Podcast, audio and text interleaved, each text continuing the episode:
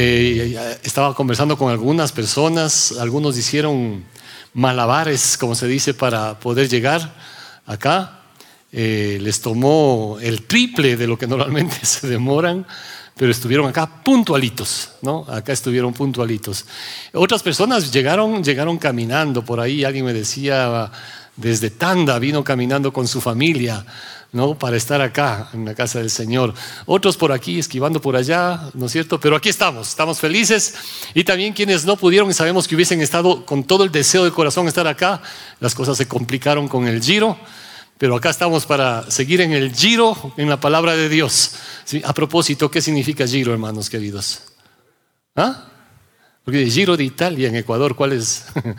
recorrido. Y nosotros también vamos a recorrer en la palabra de Dios, ¿no es cierto? Vamos a recorrer en la palabra de Dios. Pero antes, antes de entrar y meditar en, en las Sagradas Escrituras, pensando justamente en lo que el Señor Jesucristo dijo, cielo y tierra pasará, pero mis palabras nunca pasarán. Yo no sé si les ha pasado, ¿no? pero las, especialmente las damitas cuando van al centro comercial, van a hacer compras y ellas sobre todo creo que se fijan bastante cuándo es la fecha de caducidad. ¿Sí? Mi esposa siempre me dice eso. No, fijarás de cuándo vence el producto. Si compro el pan, cuándo es la fecha de caducidad. Y así hay. No, algunos simplemente vamos con él, tomamos y ya. No, pero otras personas sí son muy prolijas en ver cuánto tiempo tiene todavía para eh, aprovechar ese producto, pues simplemente, ¿no? Eh, pero todo producto tiene fecha de vencimiento. Prácticamente todo producto. ¿no? Y eso sucede en todas las cosas. ¿no? El carro más bonito que te compres va a pasar el tiempo y ya no va a estar tan, no va a tener que llevarle a, la mecánica. ¿no? La ropa, los zapatitos ahí tan lindos que te quedan, no hay nada más cómodo que un zapato viejo, pero también tiene fecha de caducidad. sí. Todo tiene fecha de caducidad. Nosotros mismos, hermanos queridos y amigos, tenemos fecha de caducidad. Pero la palabra de Dios permanece. La palabra de Dios no tiene fecha de caducidad. Y por eso queremos que la palabra de Dios sea hablando a nuestros corazones en esta mañana. Y les decía que quisiéramos antes eh, agradecer muchísimo, ¿sí? también porque el ser parte de la iglesia es ser parte de cada uno de los ministerios. Y en estos días que han transcurrido y las semanas que vienen hay algunas cosas muy interesantes. ¿no? no quiero adelantarme en el tema de anuncios, pero sí de agradecer, sí de agradecer. Porque si no fuese por cada persona que es parte de esta iglesia, de los distintos ministerios, no sería factible todo lo que el Señor permite seguir viendo. ¿No? Hace poco teníamos los campamentos con los niños y ahí estaban los maestros, las maestras, colaborando, enseñando eh, a los niños que son esas esponjitas, que son ese terreno más fértil para sembrar la palabra de Dios. A mí me duele en el corazón cuando yo he escuchado, y seguramente usted ha escuchado, no, no, no, mis hijos decidirán qué van a creer cuando sean grandes. Ellos verán lo que creen. Así he escuchado yo a algunas personas. O sea, y digo, qué triste porque estás dejando la oportunidad de sembrar algo valioso en la vida de tus hijos. Oh, no, la mejor herencia que le puedo dejar a mi hijo, ¿qué es? Una buena educación. Y claro que hay, hay, que hacer el esfuerzo y gracias a Dios por los padres que hacen su mejor esfuerzo por darle la mejor educación. Pero ¿de qué te sirve dejar solamente en la mejor educación como que eso fuera el todo de la herencia? Cuando no hay principios y bases espirituales, van a ser grandes intelectuales con una vida inmoral. ¿No? ¿De qué sirve? Entonces sí, sí es importante esa herencia. O también, qué bueno que le dejes la casa, la hacienda, no la herencia, lo que quiera. Pero qué bueno que junto con todo eso dejes principios y verdades espirituales. Por eso no creo que sea simplemente mis hijos verán lo que creen cuando sean grandes. Ellos escogerán. Perdiste 15, 20 años cuando pudiste haber sembrado en la palabra de Dios. Y agradecemos a Dios por cada una de las personas que están sembrando esa semilla en nuestros niños, nuestros jóvenes en esos campamentos, ya vienen campamentos de jóvenes, ¿sí? Ya vienen campamentos de jóvenes. Dios ha hecho milagros de verdad, de verdad. Nosotros mismos hemos sido testigos en la vida de nuestros hijos de cómo el Señor, ¿no? Tocó corazones ahí. Tocó corazones. Así es que siempre hemos dicho acá, mis hermanos queridos y amigos, que el dinero, ¿sí? ¿Quién es el dueño de todo? Dios. ¿Sí? Si hay alguien que tiene que ir a ese campamento, el dinero no va a ser un limitante. Amén. ¿Lo creemos? Si hay alguien que tiene que ir, el dinero nunca debe ser un limitante. ¿Sí? No es nosotros nos movemos hasta donde den las sábanas. ¿Sí? Es hasta donde dé nuestra fe. ¿Sí? Y creemos que si hay alguien que debe estar en esos lugares, Dios hará el milagro para proveer, para que esos chicos puedan ir. Hay muchos chicos que no tienen recursos. Hay muchos chicos. ¿Sí? Y es interesante cómo Dios comienza a mover corazones para que esas personas puedan ir. Algo mejor no dice, yo ya no tengo pequeños, así es que ya, simplemente eso no es problema mío. Sí, no es problema tuyo, pero sí es problema tuyo porque puedes orar por lo menos. Por lo menos puedes orar por esos chicos, por el campamento, que Dios toque corazones, vidas que se han alejado de Dios, pero que ahora pueden estar siendo restauradas por el Señor. O sea, es una bendición definitivamente. Y si Dios mueve decir, bueno, yo no tengo para apoyar para dar una beca, pero quizá, yo no sé, cuarto de beca, media beca, con eso bendices la cantidad de chicos, con eso bendices la cantidad de chicos. Así es que ah, gracias porque hemos visto también todo este mover, ¿no? Eh, les conversaba en el primer culto, algo que realmente me, me, conmovió mucho en estos días que estuvimos con el equipo acá de la iglesia. Yo no pude estar toda la semana, pero un par de veces con el equipo de la iglesia de Grapevine. Eh, que es algo que también vale la pena reconocer, hermanos queridos, ¿no? Porque ellos vinieron, ¿no? dejando sus familias, eh, estuvieron una semana, ¿no? De, domingo a, bueno, hoy, hoy ya están días de regreso, eh, pero vinieron una semana para venir a colaborar acá con gente que no conocen, básicamente, ¿no? Y lo curioso es porque ellos sacan de su espacio de tiempo una semana de vacaciones. ¿sí? La mayoría de ellos, sea en sus trabajos, en sus estudios, hay chicos que vinieron, ¿por qué? Porque estaban en vacaciones, entonces querían venir acá, tomar esa semana de vacaciones. ¿Qué es lo que nosotros hacemos cuando salimos de vacaciones? y creo que está bien. ¿No? Creo que está bien, qué bonito es ya esta temporada que estamos entrando generalmente en vacaciones. ¿no? Qué bueno que salgamos. ¿Sí? Si tienes posibilidad de salir, aunque sea un par de días con tu familia, gloria a Dios por eh, eh, que salgas con tu familia, disfrutes, vayas a la playa y qué lindo, porque esa es la mentalidad que hay. Estamos en vacaciones, vamos a qué? A descansar. Y descansar en familia, no quiero hacer nada, no quiero hacer nada, solo quiero descansar. ¿Sí? Toman estos hermanos una semana de vacaciones y fue una semana intensa, súper intensa. Los hermanos que colaboran acá saben quienes estuvieron en el equipo, súper intensa, ¿no? Pero era de ver los rostros de la gente, cómo estaban tan tocados. No solamente las personas que recibieron la palabra de Dios, el equipo mismo estaba sumamente tocado, ¿sí? Sumamente tocado. Ahí hay una pareja, eh, es una pareja como cualquiera de las parejas de acá de la iglesia, Mike y Kelly, ¿no? Que aman, que aman hacer esto. Y cada año están, cada año están. Y vienen trayendo grupos, no son pastores. ¿sí? Vienen trayendo grupos para, juntos con la iglesia Cumbaya, pues hacer este tipo de tarea. Pero me, conmovió bastante el tema porque vinieron con su hija, una chica de unos 15 años posiblemente. ¿no? La chica, después me enteré yo esto, la chica eh, ya está en temporada de vacaciones, y ya tenía prácticamente programado, junto con sus compañeros de colegio, eh, un viaje a Europa ¿sí? por vacaciones. ¿sí? 15 días de vacaciones a Europa. ¿Quién no quiere?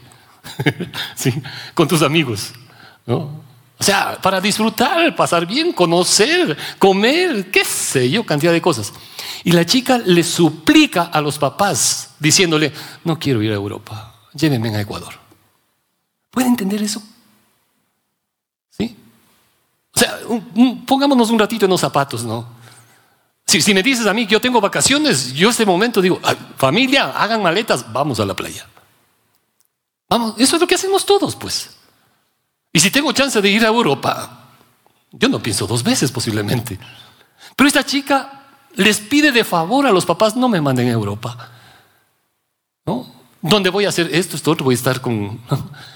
Prefiero, prefiero venir acá. ¿A qué?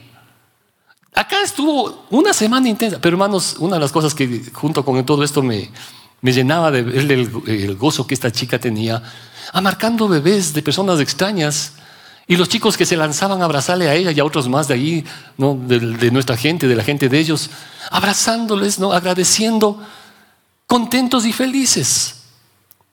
Y así podríamos mencionar en cada una de las áreas y ministerios. Y por eso queremos ser muy agradecidos con cada una de las personas que colaboran en los distintos ministerios. Damas, varones, eh, niños, jóvenes, eh, misiones, eh, qué sé yo, ¿no?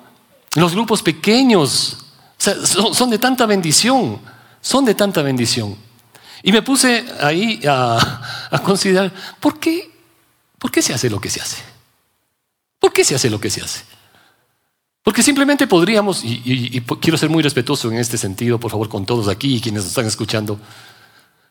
Habrá personas que digan, ay, ¿por qué se toma todo el tiempo? Yo vine a escuchar la palabra de Dios. ¿No? A mí qué me interesa de estos ministerios, de lo que hagan aquí o allá. Puede ser que alguna persona pueda estar pensando de esa manera. Pero somos parte de una iglesia donde todos son importantes, donde cada persona y cada ministerio está ahí para apoyarse, para bendecir. Porque eso también es parte de creer en Dios a la manera de Dios. Ustedes me han escuchado cantidad de veces posiblemente aquí y quienes no me han escuchado, ¿sí? Creo que es un mérito cuando las personas dicen, yo creo en Dios a mi manera. Definitivamente es un mérito, porque, porque a lo mejor hay mucha gente que ni siquiera cree en Dios. Qué bueno que por lo menos haya personas que dicen, yo creo en Dios a, mi manera, a mi manera. Pero creo que es mejor siempre querer a la manera de Dios. Y a la manera de Dios es entender que somos parte de una iglesia, de un cuerpo, ¿sí? de una familia, como lo enseña en la Biblia. Entonces no se trata solamente de creer en Dios a mi manera. Hay gente que cree en Dios a, a su manera, pero nunca han tomado la Biblia. El creer en Dios a la manera de Dios es conforme lo que enseña Él en su palabra. Y por eso nos tomamos estos minutos, perdón que me tomé este tiempo, para agradecer a Dios y agradecer acá a la iglesia porque todo esto no sería factible si no hubiese también esos corazones que están dispuestos a arrimar el hombro, como se dice, para seguir viendo el obrar del Señor. No es solamente cuestión de venir, sentarnos y asistir y qué bueno, cantamos lindo, eh, recibimos algún mensaje y nos vamos a la casa más fortalecidos. Amén, amén por eso. Pero también somos parte de, donde nos interesa seguir creciendo y por eso, de hecho, el tema que hemos eh, venido topando estos últimos domingos tiene que ver con esto, ¿sí? Seguir avanzando, creciendo, Y ya llegamos prácticamente acá este último domingo, hemos visto temas o las bases, eh, que hemos hablado, el carácter, las emociones, los pensamientos, porque creemos también que definitivamente Dios está interesado en un crecimiento integral en nuestras vidas. Y aquí quisiéramos mencionar rapidito tres cosas. En primer lugar, ¿sí? lo que está sano crece. Lo que está sano normalmente va a crecer. ¿sí? Eh, la naturaleza, de una u otra forma, nos muestra que el crecimiento es algo natural. ¿Sí? La naturaleza nos muestra eso. Siempre y cuando, también debemos decir esto, existan los factores adecuados para ello. Así podríamos afirmar que es más factible que una plantita, por ejemplo, que usted sembró, va a crecer y va a dar fruto seguramente en un ambiente donde las condiciones para su crecimiento son favorables. Pero lo contrario también puede ser, ¿no? Si estuviese en un lugar árido, desértico, eh, a lo mejor no va a crecer como se esperaría o simplemente va a terminar ahí su vida, ¿no? Y esto bien podría aplicarse también a todos los seres vivos, incluyendo la iglesia como un organismo vivo.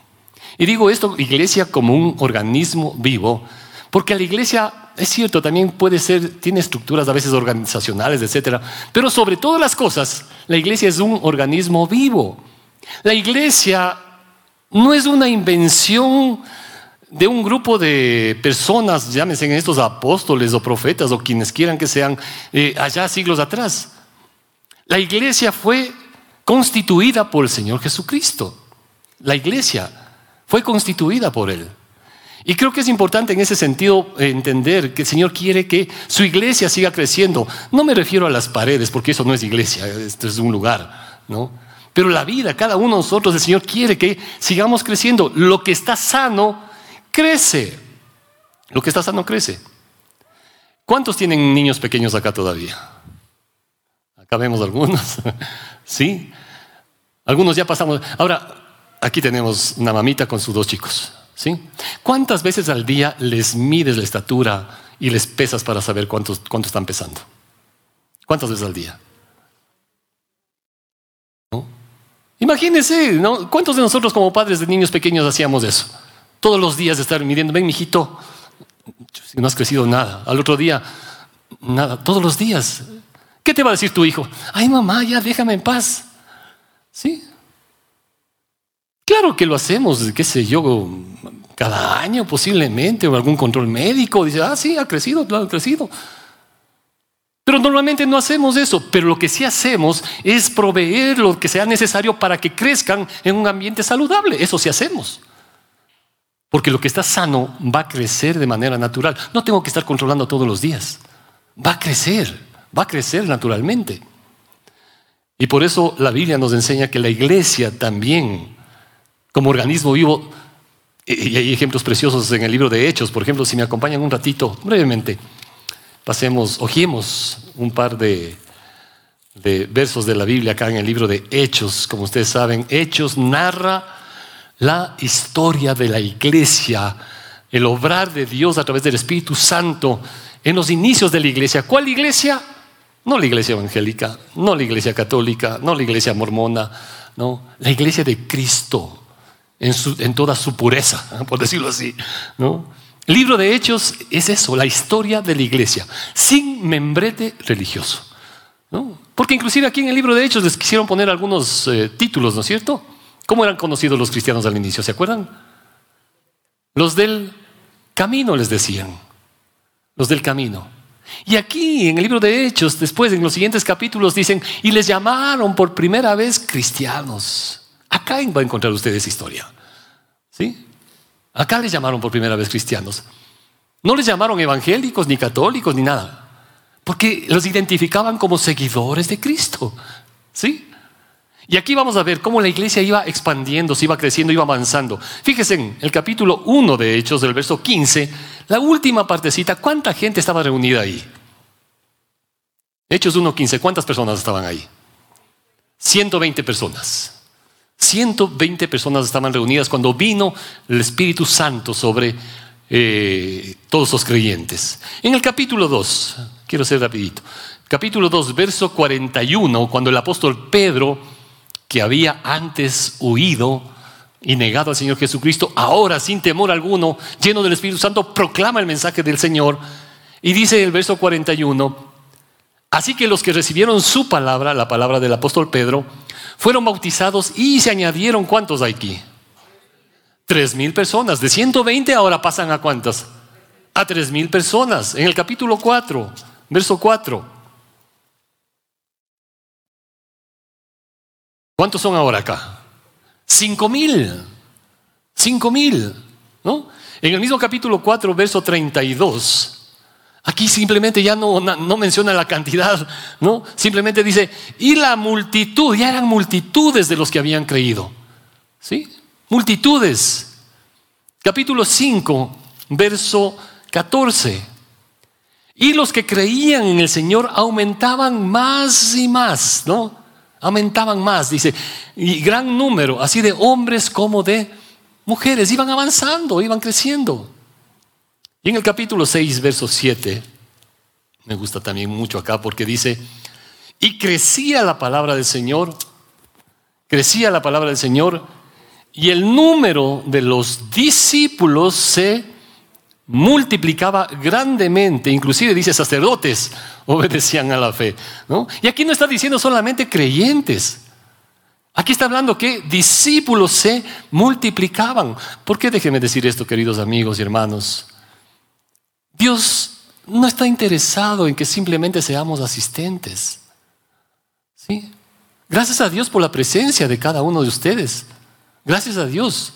Y el esfuerzo que han hecho por llegar, por ejemplo, en esta mañana. Pero lo que el Señor le interesa es que nosotros seamos qué? Discípulos. Discípulos de Él. No solamente asistentes a una congregación, sea cualquiera que ésta sea. Y en ese sentido somos llamados a ser seguidores de, Él. Y así de esa forma la iglesia crecía, se multiplicaba. Si lo que está sano, ahora debemos decir esto también, si lo que está sano crece de manera natural, entonces es sumamente importante cuidar que esté sano. El descuido puede afectar tu vida en todos los aspectos, en todas las esferas. en todo. Cuando hay descuido en cualquier área, en cualquier área, va a haber consecuencias. ¿Sí? Si te descuidas en tu salud. Si te descuidas en la alimentación. Si te descuidas en las finanzas. ¿Sí? Si te descuidas en las relaciones adecuadas que debes mantener en tu familia, va a haber problemas. Va a haber problemas. Cualquier descuido va a traer consecuencias en todas las esferas de la vida, en todo. Y por eso creo que es importante entender que Dios quiere nuestro crecimiento integral. Y no, no que seamos, y perdón la expresión, deformes en otras áreas. Un crecimiento en todo. Porque podemos ser excelentes en el cuidado físico, en la apariencia. Y no les digo que esté mal, gracias a Dios. Qué bueno que hay personas que son excelentes atletas y están ahí en los gimnasios y cada vez hay más y más y más y más, ¿no? Y tienen entrenamientos impresionantes. ¡Wow! Sí. Pero que eso no te lleve solamente a vanidad. Porque lamentablemente sí. Hoy vivimos una sociedad hedonista. La admiración al cuerpo, a la figura, solamente es eso. ¿Y por dentro qué hay? ¿Por dentro qué hay? Entonces, ¿sí? Podemos ser excelentes en el cuidado físico, en la apariencia, pero una desgracia a veces en estabilidad emocional. Podemos descuidarnos financieramente, bien alimentados materialmente, pero raquíticos completamente de forma espiritual. ¿Sí? Dios está interesado en que crezcamos y el crecimiento cuando algo esté sano es natural. Pero también la Biblia nos indica algo muy importante. En segundo lugar, Sí, justamente pensando en esto, Dios quiere ese crecimiento integral en nuestras vidas. Si vamos al Evangelio de Lucas, y me encanta esto en relación al Señor Jesucristo, en esta mañana, en el primer culto, tuvimos la presentación de una niña. Eh, ustedes saben, eh, bueno, el ejemplo definitivamente es del mismo Señor Jesucristo, que le presentaron cuando tenía ocho días de nacido. Esa era la práctica, la costumbre en la cultura judía. ¿sí? Le presentaron, no era bautizado, Jesús fue bautizado ya mucho más grande, ¿sí? a los 30 años prácticamente, ¿no? con Juan Bautista, ¿sí? pero le presentaban niños. ¿no? Y acá es interesante, eh, capítulo 2 de Lucas 2, 52, ¿no? cuando regresan sus padres, la bendita Virgen María y José, acá bueno, aquí está haciendo el relato de cuando se les, se les fue ¿no? de la casa, pero el verso 52 es el que quisiera sobre todo resaltar. Verso 52. Y Jesús crecía, ¿qué dice? En sabiduría y en estatura y en gracia para con Dios y los hombres, ¿sí? Jesús crecía. Eh, Jesús se identificó en todos los aspectos con nuestra vida. En todos los aspectos. Se hizo hombre, como dice la Biblia, se hizo hombre. Nació de la bendita Virgen María. ¿Sí? Pero creció como un bebé, como un bebé. y fue un adolescente, un adolescente que entró en conflicto. Como alguna vez preguntábamos acá en la iglesia, ¿cuántos no quisieran que sus hijos se parezcan a Jesús? Y todos los papás dijeron, amén. Jesús a los 12 años se fue de la casa. No estoy diciendo, por favor, para que se vayan, por si acaso. No, pero hay etapas que son complejas y difíciles, ¿no es cierto? Son etapas complejas y difíciles. Pero luego, cuando le buscaron, después de tres días, tres, días, Dios mío. Si uno cuando, hoy que tenemos teléfonos celulares, ¿no es cierto? Los hijos, ¿qué fue? ¿A qué horas llegas? ¿Qué fue que no has venido? ¿No? Ya estamos, pero tres días sin teléfono. Estaban desesperados José y María, estaban desesperados. Y por eso fueron y le llamaron la atención también. Jesús también dijo, bueno, en los negocios de mi padre era necesario que esté. Pero luego dice, ahí mismo va a decir este relato, y estuvo sujeto a ellos. ¿Sí? En otro pasaje en el libro de Hebreos dice, por lo que padeció, aprendió la obediencia. Él pudo haber pensado, no, a ver, yo soy el Hijo de Dios, pues. No. O sea, no, no. Él aprendió a ser humilde. Él aprendió a ser humilde. ¿sí? La humildad al máximo, definitivamente. Y acá crecía en sabiduría. ¿sí? Y me encanta cuando habla de sabiduría. Porque no es solamente conocimiento. Podemos saber muchas cosas intelectualmente. Y, y sucede como lo dice el apóstol en el libro de Santiago. Cuando solamente oímos y no hacemos, entonces no somos sabios. La sabiduría está en poner en práctica lo que hemos estado aprendiendo, pues. Ahí se ve la sabiduría. Porque de ahí sí podemos llenarnos la cabeza de tan cantidad de cosas. Pero la sabiduría es en ese sentido. Jesús hacía. Por eso dice la Biblia en otros relatos de la Biblia, porque les enseñaba como quien tiene autoridad.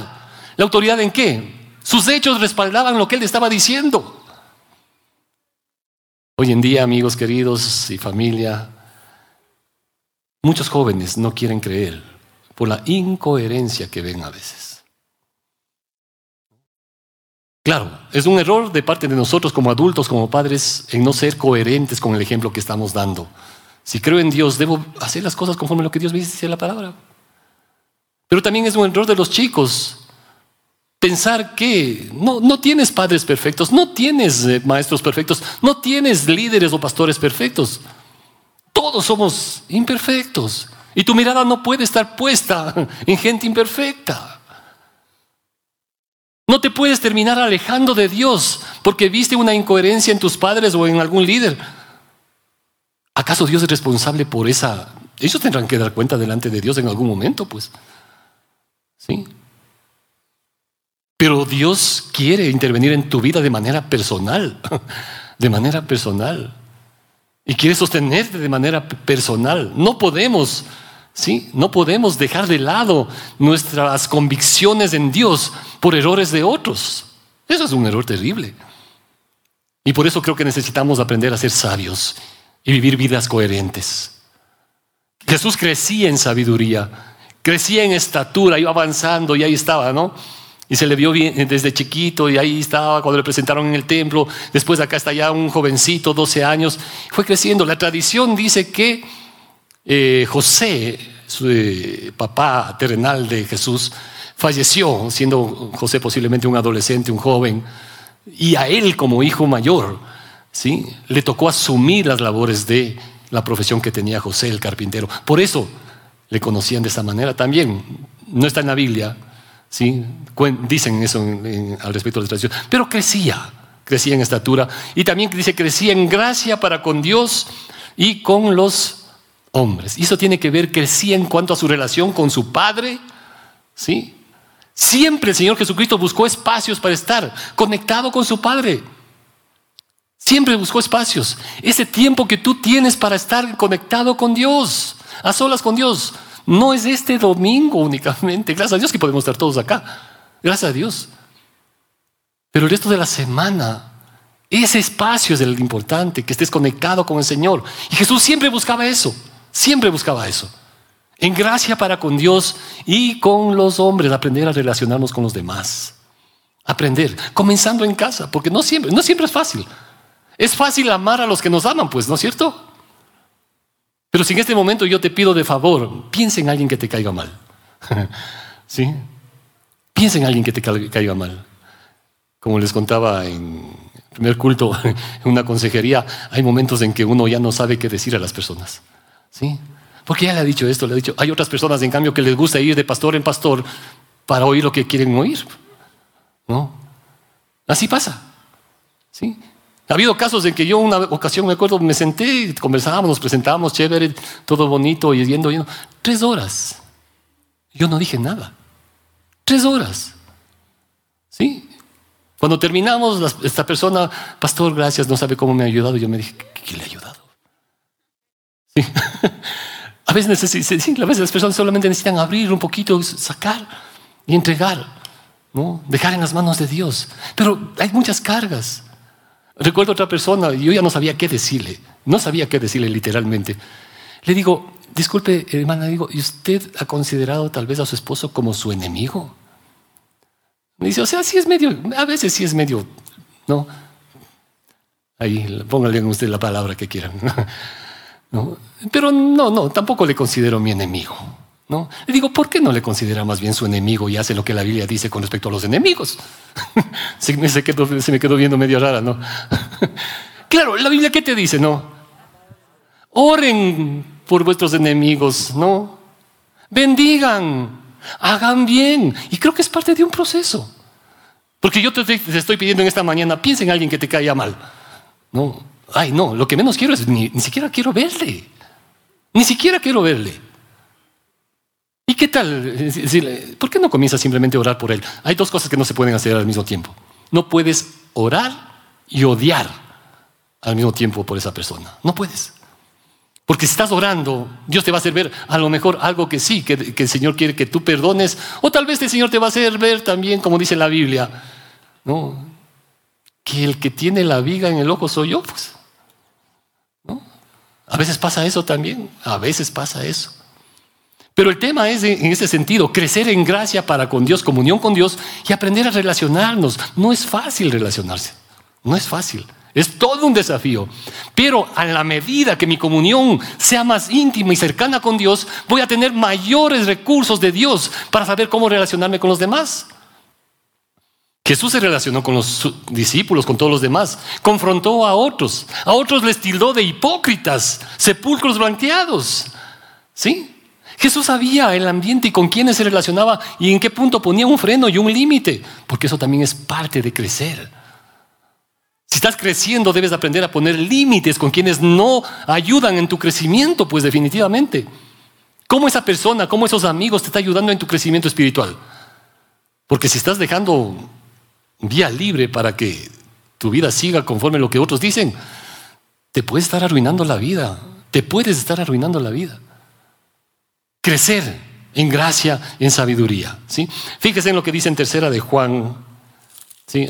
la tercera carta de Juan. ¿sí? Recordemos, hay el Evangelio de Juan y casi al final de la Biblia también hay las cartas de Juan. Primera, segunda y tercera de Juan. ¿Sí? En la tercera carta de Juan, que solamente es un capítulo prácticamente, ¿sí? en el capítulo 1, el verso 2 es uno de los pasajes bien, bien interesantes. Dice acá el apóstol Juan, y yo creo que es el deseo de Dios para cada uno de nosotros también esta mañana. Me encanta cómo Juan eh, eh, expresa de una manera muy tierna. Dice, amado, yo deseo que tú seas prosperado en qué, dice? En todas las cosas. Y que tengas salud, les, dice acá, ¿no? Amados, queridos hermanos, queridos hermanos, ¿sí? Yo creo que también eso es el deseo de cada uno de los que estamos acá. Para con cada uno de ustedes aquí presentes, allá en sus casas. Amados hermanos, deseamos que usted sea prosperado en todo, que te vaya bien en el negocio, que te vaya en el trabajo, que te vaya bien en el emprendimiento, que te vaya bien en las relaciones que tienes. Que vayas avanzando en tus estudios, que Dios te bendiga en todo eso, gloria a Dios. Deseamos lo mejor para cada uno. Que te vaya bien en todo. Pero no termina ahí el versículo. Así como prospera tu alma. Porque hay mucha gente que está tan enfocada en prosperar en otros aspectos que se ha olvidado completamente cómo está prosperando su alma. ¿Sí? Grandes intelectuales tu casa puede estar llena de títulos. ¿sí? Puedes tener mansiones. ¿Y tu alma? ¿Y tu alma ha crecido? Como dice otra versión acá. ¿sí? Fíjese en lo que dice Dios habla hoy. Dice, querido hermano, pido a Dios que así como te va bien espiritualmente, te vaya bien en todo y tengas buena salud. Otra versión dice, que estés tan saludable en cuerpo, así como eres fuerte en espíritu. Y la nueva versión dice, que te vaya bien en todos tus asuntos y goces de buena salud, así como prosperas espiritualmente. ¿Sí? Entonces sí creo que es importante. Es el anhelo de Dios, el anhelo también y el deseo nuestro. Pero es un crecimiento integral. Prosperar integralmente. Así como vas bien, qué bueno, gracias a Dios por la salud en medio de tantas crisis que hemos tenido. ¿Sí? Qué bueno tener salud para poder trabajar, para poder estudiar, para poder hacer esto o lo que sea. Que Dios te bendiga y que sigas ahí teniendo buena salud. Que sigas desarrollando ese proyecto que estás poniéndolo delante del Señor. Pero no te olvides que también es importante que no dejes de crecer espiritualmente. Nos duele en el corazón cuando hemos visto personas y, hemos orado, hemos compartido y nos han abrazado y hemos llorado con algunas personas en el medio de la crisis. Y Dios comenzó a levantarles, a restaurarles y a bendecir. Y crecieron y se fortalecieron y tuvieron abundancia. Y crecieron materialmente, pero se volvieron unos bonsai espirituales. Y eso es lo que Dios no quiere definitivamente. Un autor dice, uno de los mayores obstáculos para nuestro crecimiento espiritual es que solemos intentar cambiar lo que hacemos en vez de lo que somos. Estamos tan empeñados en hacer ajustes en lo que las personas ven que olvidamos lo más importante, lo que solo Dios puede ver. Y hay cosas que cada uno de nosotros podemos ir creciendo y mejorando. Y por último, si ya me regalan cinco minutos o menos, ¿sí? crecemos también en el contexto de la iglesia que el Señor constituyó. Como les decía, la iglesia no es un invento humano. El Señor Jesucristo en el Evangelio de Mateo le va a decir al apóstol Pedro, después cuando Jesús primero les dice, ¿quién dicen los hombres que soy? Ustedes recuerdan ese episodio.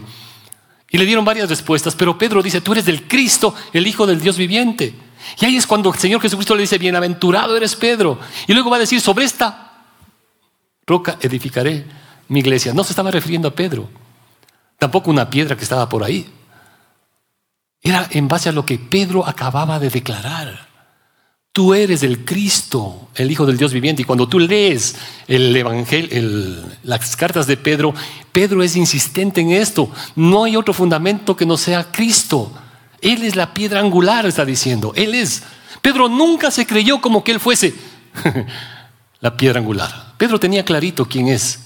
Y sobre esa base dice, edificaré qué? No tu iglesia, la iglesia no es del pastor Daniel, del pastor Jorge, ni del sacerdote de la esquina del barrio, ni del papa que está en Roma. La iglesia del Señor es de Él, la iglesia de Jesucristo es de Él. Me encanta ese relato en la, Biblia cuando el apóstol Pablo, antes Saulo de Tarso, perseguía, ustedes saben, perseguía a la iglesia, perseguía a los cristianos, ¿sí? Hasta que tiene ese encuentro con el Señor Jesucristo. Y en ese encuentro con el Señor Jesucristo, Jesús primero ya no estaba. Ese encuentro con Jesús no fue que fue personal, pues. No, Jesús ya no estaba acá. Oyó una voz, dice, que le dijo qué cosa. Saulo, Saulo, ¿qué cosa? ¿Por qué me persigues? ¿Por qué me persigues? Jesús ya no estaba aquí, él ya había ascendido al cielo. Saulo estaba persiguiendo a quienes? A los cristianos. Estaba persiguiendo a la iglesia del Señor Jesucristo. Y curiosamente, porque Jesús le pudo haber dicho, Saulo, Saulo, ¿por qué persigues a los cristianos? Saulo, Saulo, ¿por qué persigues a mis hijos? Saulo, Saulo, ¿por qué persigues? No, así. Pero lo que le dice es, Saulo, Saulo, ¿por qué me persigues? ¿Por qué me persigues? ¿Por qué? Porque el Señor lo toma de manera personal cuando se trata de su iglesia. Lo, toma de manera personal. Porque es su iglesia, es su novia, como dice el libro de Efesios. Es su novia. Hay un par de pasajes, no vamos a avanzar por el tiempo, pero uno si quisiera solamente referirme en el libro de Efesios y con esto terminamos. Efesios capítulo 4. Efesios 4, desde el verso 11, dice, y él mismo constituyó ¿Sí? Está hablando del Señor Jesucristo. Y él mismo constituyó a unos apóstoles, a otros profetas, a otros evangelistas, a otros pastores y maestros. Él, el Señor Jesucristo, constituyó. Hermanos queridos, el llamado al servicio de Dios, al pastorado, ¿no? No es, eh, el seminario bíblico no me hizo a mi pastor. La iglesia no me llamó a mí para ser pastor. El llamado es de parte de Dios, el Señor es el que llama para servirle a Él. ¿Sí? Que la iglesia lo confirma, sí. Pero el llamado para servicio en ese sentido es de Dios. Y aquí menciona algunas áreas, ¿no es cierto? Apóstoles, de paso, por favor, cuando se habla aquí de el mismo constituyó a unos apóstoles, es en el sentido de ser enviado, no en lo que hoy en día muchas veces en muchos lugares se está manejando este concepto del apóstol en un sentido jerárquico. ¿Sí? La Biblia no habla en ese sentido jerárquico. Hoy en día es muy característico, ¿no? Uno va a una reunión de líderes, mucho gusto, soy el pastor Jorge, ¿no? Y por acá sale alguien, mucho gusto, soy el apóstol fulano de tal. Ay, híjole, ya. No. No, y el otro de acá, profeta. Sí, por eso el pastor Salvador de Lutri se presentaba cuando había ese tipo de cosas. Soy el arcángel. Él constituyó, y debemos entenderlo en el contexto de lo que la Biblia dice, no sacar aislados para eh, ciertos beneficios. Y él mismo constituyó, dice el verso 12, a fin, con el propósito de qué? Perfeccionar a los santos, hermanos queridos, a los santos para la obra del ministerio. Y aquí dos inquietudes. A fin de perfeccionar a los santos. Los santos no están perfeccionados. ¿Cómo es que Jesús constituyó apóstoles, profetas, etcétera, etcétera, para perfeccionar a los santos y los santos ya están en el cielo? ¿Sí? ¿De qué tienen que ser perfeccionados los santos, en otras palabras? ¿De qué tienen que ser perfeccionados? Si están. Por eso es importante entender también cuando la Biblia habla del concepto de santo, ¿a qué se está refiriendo? Ustedes saben. ¿Qué significa santo? Ser separado, ser apartado. Ser apartado de para ser consagrado a. Ese es el concepto de santo. No es perfección, como hoy en día o como se nos ha acostumbrado a enseñar. Que se sigue un proceso de beatificación y después es declarado santo después de cuántos años después de muerto. Ese no es el concepto bíblico. Santo es ser apartado, separado de, en este caso, del mundo para ser consagrado a Dios. Y en ese sentido dice, somos llamados por Dios a ser perfeccionados para la obra del ministerio, para la edificación del cuerpo de Cristo, donde cada uno es parte del cuerpo de Cristo.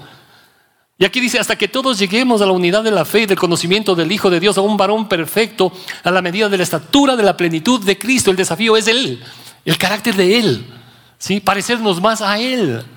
Y somos parte del cuerpo de Cristo, como dice acá. Aquí hay abundante enseñanza, ¿no es cierto? Romanos, Corintios. Somos parte del cuerpo de Cristo. Por eso, hermanos queridos, eh, no hay ministerios independientes. Imagínese un ratito nada más, ¿no? Imagínese un ratito. Y póngase usted ahí en, su sitio. Que su mano decide vivir independiente de la cabeza. ¿Sí? No, no, yo no quiero ser parte de este cuerpo. Y te da la, espalda la mano. ¿No? La otra mano también resentida. No, ah, si no quieres, yo tampoco. sí. Y el pie dice, ¿y qué se creen estas? Y comienza ahí a retorcerse todo el cuerpo, pues. ¿Sí?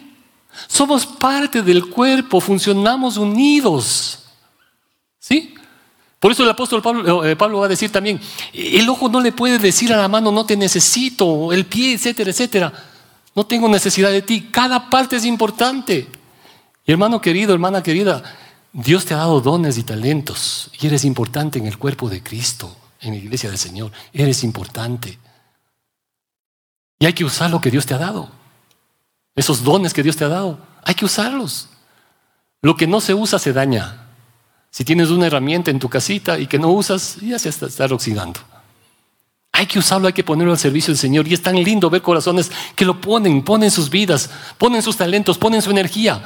Cositas pequeñas. A mí me encantó en esto que les decía del, de, el grupo este que estuvimos, eh, que se estuvo acá con el equipo de la iglesia, ¿no?